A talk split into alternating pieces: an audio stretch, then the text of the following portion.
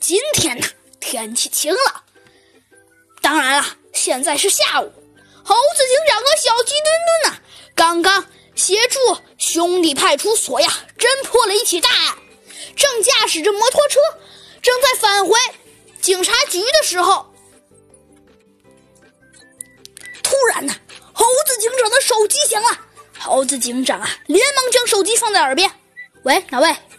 电话筒里啊，传来山羊气喘吁吁的声音：“我是山羊，老马被人，老马被人，老马被人怎么了？”猴子警长啊，赶紧问道：“老马被人，老马被人。”就连平时一向慢性子的小鸡墩墩都有些等得不耐烦了。老马怎么了呀？老马被被被被被被人打打。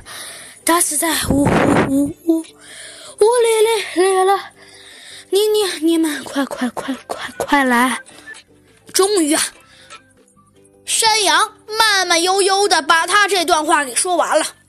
小鸡墩墩都快要被等的爆炸了。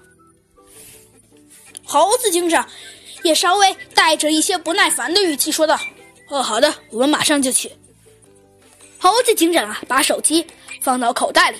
对小鸡墩墩说：“哼，咱们先不回警察局，直接去养马村。进了老马家呀，只见屋里已经挤满了询问赶来的邻居。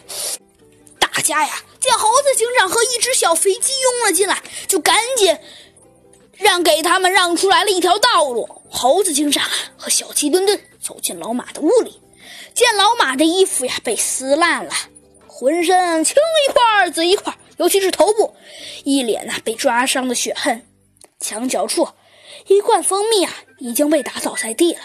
猴子警长上前摸了摸老马的身体，整个身体已经冰凉冰凉了。猴子警长命令小鸡墩墩对小鸡墩墩说：“小鸡墩墩，你没错，我知道要干些什么。”猴子警长，小鸡墩墩呐提前说了，请你把情况说一下。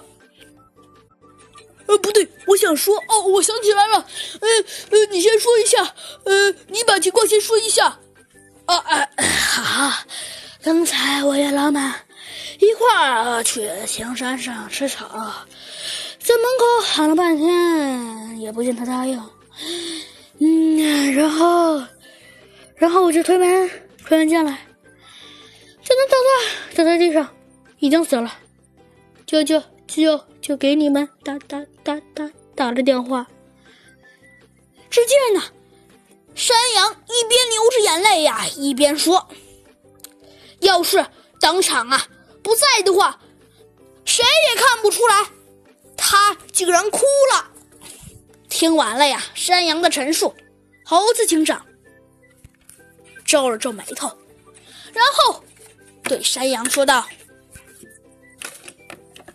嗯，好的，那。”你让大家都先回去，我们要勘察一下现场。说完，猴子警长啊，把一根笔放在了桌子上。哈哈哈，山羊答应着，转身对邻居们说：“大、大、大，大家都先回回回去吧。”啊，警长他们要看看勘察现场。